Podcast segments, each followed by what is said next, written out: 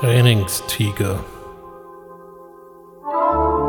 Podcast zum Thema Coaching, Training, Weiterbildung.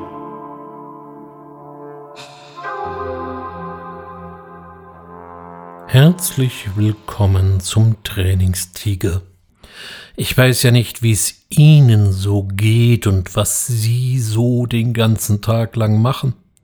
Aber vielleicht saßen Sie ja auch schon mal in einem Meeting, in einer Besprechung, in der neue Ideen generiert werden sollten. Sowas wird gerne auch als Brainstorming bezeichnet.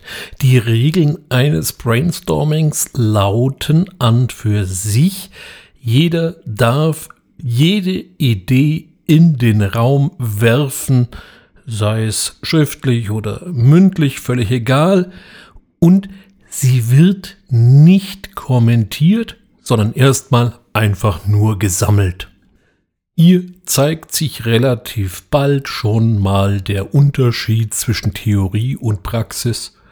In ganz vielen Brainstormings, die ich so erlebt habe, hat man den zweiten Teil eher vergessen. Das heißt, jede Idee wurde kommentiert. Nun können sich Ideen doch teilweise durchsetzen und manifestieren sich und gewinnen eine gewisse Form und Fahrt. Denjenigen, die die Idee gefällt, die entwickeln erstaunliche Energie, sie weiter auszuschmücken, Ziele zu definieren, Projektschritte schon mal so in den Raum zu stellen und überhaupt herrscht eine durchaus konstruktive Stimmung. Bis dann einer daherkommt. Er hat meistens so den Ausdruck einer schlecht gelaunten französischen Bulldogge. Die gucken einerseits immer ein bisschen verknautscht und auf der anderen Seite auch immer ein bisschen leidend.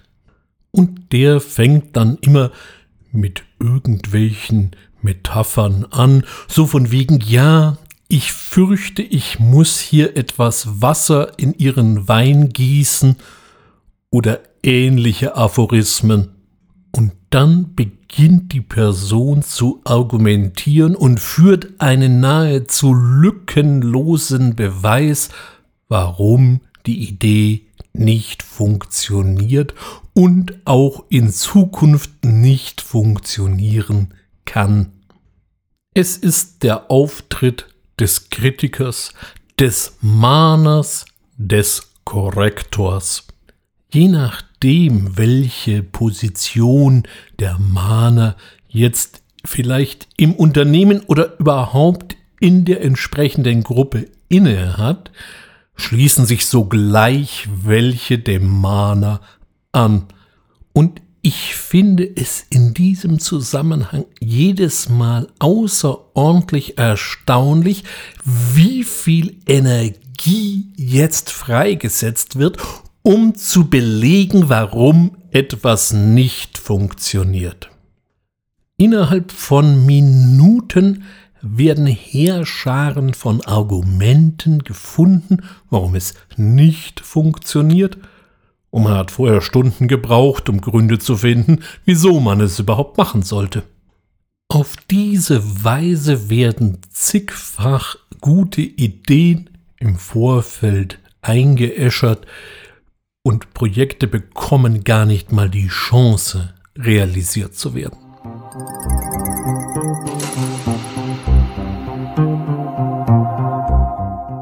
Ich weiß ja nicht, wie es Ihnen so geht, aber ich habe zunehmend den Eindruck, dass sich gerade in Unternehmen und auch in der allgemeinen Gesellschaft eine Lust am Scheitern manifestiert. Wenn jemand einen konstruktiven Vorschlag macht, finden sich gleich Hunderte, wenn nicht sogar Tausende, die wissen, dass etwas nicht funktioniert. Der Politikwissenschaftler Christoph Dase hat dies unlängst als den umgekehrten Cassandra-Effekt bezeichnet. Wenn Ihnen jetzt bei dem Namen Cassandra so gar nichts einfallen möchte oder sie eher nur noch eine Assoziation aus ihrer Kindheit haben, dass nämlich die Lehrerin der Biene Maya Cassandra hieß, so haben sie im letzterem Zweifelsfall recht, allerdings meine ich hier eher die historische Cassandra. Diese war, so kann man es zumindest in der Ilias von Homer nachlesen, eine trojanische Priesterin, auf die der Gott Apoll ein Auge geworfen hatte. Um seinem Verben noch ein wenig Nachdruck zu verleihen, verlieh er ihr die Sehergabe. Nun scheint Cassandra eine ziemlich eingebildete Zicke gewesen zu sein, denn sie verschmähte das Verben des Gottes, und wenn man halt Verben von Göttern verschmäht, geht das meistens nicht gut aus. Apoll war also stinkend sauer, und verfluchte Cassandra dahingehend immerhin originell, dass niemand mehr ihren Prophezeiungen von Stund an glauben würde. Und so prophezeite Cassandra lustig drauf los, wurde allerdings nicht ernst genommen. Besonders tragisch war das im Zusammenhang mit dem berühmt-berüchtigten trojanischen Pferd. Zur Erinnerung, die Griechen plagten sich schon eine Weile an trojanischen Mauern und wollten die Stadt einnehmen, auch wegen so einer Frauengeschichte übrigens.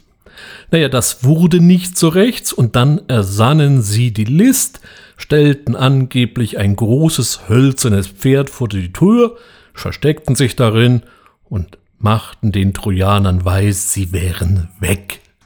Neugierig wie die Trojaner nun mal waren, sahen sie das Pferd und schleppten es, sie hatten nichts Besseres zu tun, gleich mal in die Stadt. Ihre Seherin Cassandra lamentierte, meckerte, prophezeite, aber niemand nahm das ernst, und naja, der Rest ist Geschichte und Troja war dann mal auch mit Cassandra nahm das alles in allem auch kein besonders erfreuliches Ende. Sie wurde gefangen genommen, vergewaltigt und später erdolcht. Da fällt mir mal wieder so auf, dass die griechische Mythologie ganz schön drastisch ist. So gesehen kann man es nicht gerade als erstrebenswert bezeichnen, eine Cassandra zu werden. Aber das war ja auch noch in der griechischen Antike. Heute sähe das völlig anders aus. Heute hätte Cassandra Hochkonjunktur, sei es als Beraterin der deutschen Wirtschaft und Politik und natürlich vor allem als gern gesehener Gast in allen möglichen Formen von Talkshows. Mit möglichst apokalyptischen Vorhersagen könnte sie auf diese Weise für die notwendige Portion Grusel sorgen, auf die offensichtlich die Teilnehmer und vor allem natürlich auch die Zuschauer stehen.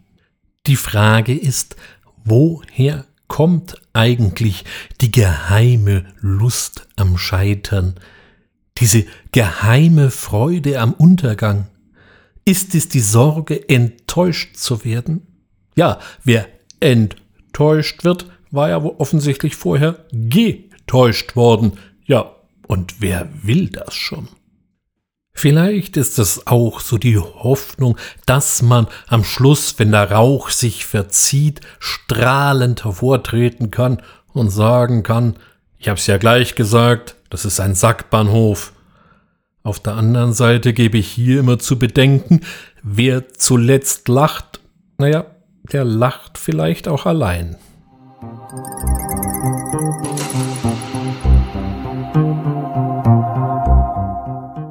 Die Lust am Untergang hat eine lange Tradition. Werfen Sie doch mal einen Blick auf Dürers apokalyptische Reiter oder auf das jüngste Gericht von Hieronymus Bosch da wird richtig was geboten. Sie mögen ins Feld führen, derartige Kunstschätze hätten eine gewisse kathartische Wirkung auf den Zuschauer, also die Wirkung der Katharsis, die Läuterung der Seele durch ein antikes Trauerspiel. So hatte sich das auf jeden Fall mal Aristoteles gedacht. Es mag zwar süß und ehrenvoll sein, die Seele hie und da mal zu läutern, aber das dann wirklich als Alltagsbeschäftigung hochstilisieren, da habe ich doch so meine Zweifel. Irgendwann muss doch auch mal die ungeläutertste Seele geläutert sein. Wieso also dann doch nicht mal vielleicht wieder mehr in Lösungen und in funktionierende Ideen denken, anstatt ständig darüber zu argumentieren, warum etwas nicht funktioniert und wenn es denn auch tatsächlich nicht funktioniert, wer um alles in der Welt eigentlich schuld daran ist. Jetzt mal unter uns gefragt, was haben Sie denn, wenn Sie wissen, wer schuld ist? Na gut, Sie können sich drüber aufregen. Sie können mit dem Finger auf die Person zeigen. Sie können ausrufen auf den Scheiterhaufen mit dem Ketzer. Na gut, das wirkt vielleicht ein bisschen antiquiert. Aber ändert das irgendetwas an der Situation? Nein. Sie wissen, wer schuld ist. Na und? Ich denke, es ist Zeit, dass wir wieder lernen, konstruktiv zu denken. Das ist regelrecht ein Trainingsthema. Lernen, positiv zu denken. Nicht unkritisch. Sie sollen nicht jeder noch so idiotischen Idee folgen, als wär's die neue Halslehre völlig unkritisch und ohne sie zu hinterfragen, aber auch ohne sie von vornherein in Bausch und Bogen zu verdammen. Ich höre immer wieder auch von Teilnehmern in diversen Trainings und Seminaren, was wir hier machen, ist ja schön und gut, aber jetzt mal so ganz unter uns gesagt, das funktioniert in der Wirklichkeit nicht.